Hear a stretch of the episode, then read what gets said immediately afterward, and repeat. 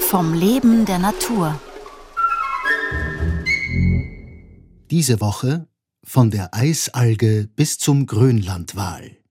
Die Meeresbiologin Bettina Riedel spricht über den arktischen Ozean.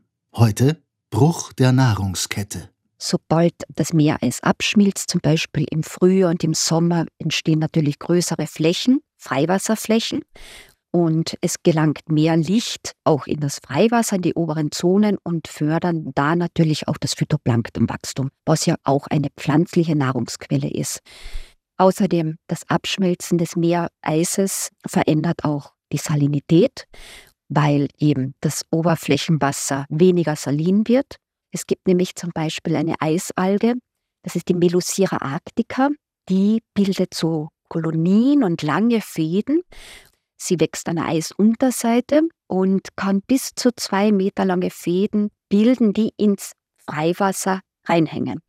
Und wenn das Meereis jetzt schmilzt, wird das Eis brüchiger, poröser und die Eisalgen lösen sich, werden in das Freiwasser transportiert und sinken eben zu Boden.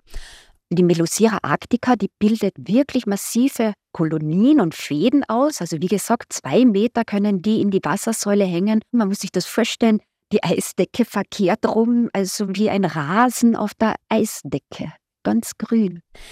Da gibt es besonders Kleinkrebse, das sind Flohkrebse und Ruderfußkrebse zählen dazu, die ein wichtiges Bindeglied auch in der Nahrungskette darstellen, weil sie eben sich von Eisalgen ernähren. Da gibt es zum Beispiel einen Flohkrebs, das ist der Gammarus wilkitski. Viele dieser Flohkrebse hängen kopfüber von der Eisdecke und grasen dann diese Eisalgen ab. Und diese Art ist sogar mit dem freien Auge sehr gut sichtbar, weil die wird fast fünf bis sechs Zentimeter groß. Im Zuge des Klimawandels wird die Eisdecke auch dünner und es fördert zum Teil auch das Eisalgenwachstum. Das kann man jetzt auf den ersten Blick sagen, das ist doch wunderbar, da besteht mehr Futter.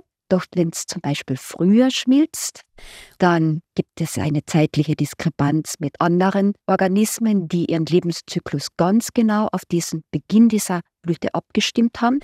Andererseits, wenn jetzt zu viele Algen im Freiwasser sind, die irgendwann einmal auf den Boden sinken, die müssen ja abgebaut werden. Und wenn das jetzt sehr viel ist und relativ schnell zu Boden sinkt, dann kann es am Boden auch Sauerstoffkrisen auslösen weil die Mikroorganismen Sauerstoff aus dem Umgebungswasser verbrauchen.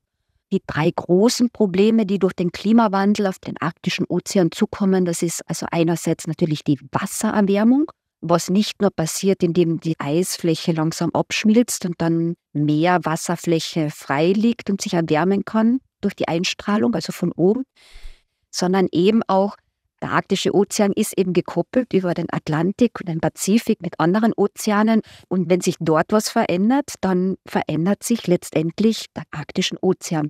Und hat man früher festgestellt, so war es, dass das Meereis von oben geschmolzen ist in der Saison durch den vermehrten Lichteinfall, sieht man jetzt zunehmend, dass das Meereis auch von unten beginnt zu schmelzen, weil eben das Meerwasser ebenfalls wärmer wird.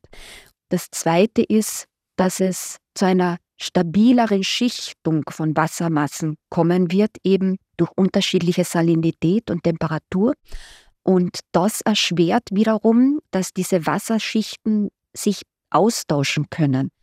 Das hat Einfluss eben auf Sauerstoff, sodass Sauerstoff zum Beispiel in tiefere Schichten transportiert wird aber auch auf die Nährstoffverfügbarkeit, dass Nährstoffe vom Boden wiederum in die Wassersäule gelangen und dort als Nahrung für die Algen dienen.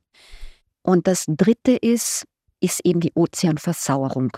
Also wenn CO2 im Wasser sich löst, dann entsteht Kohlensäure.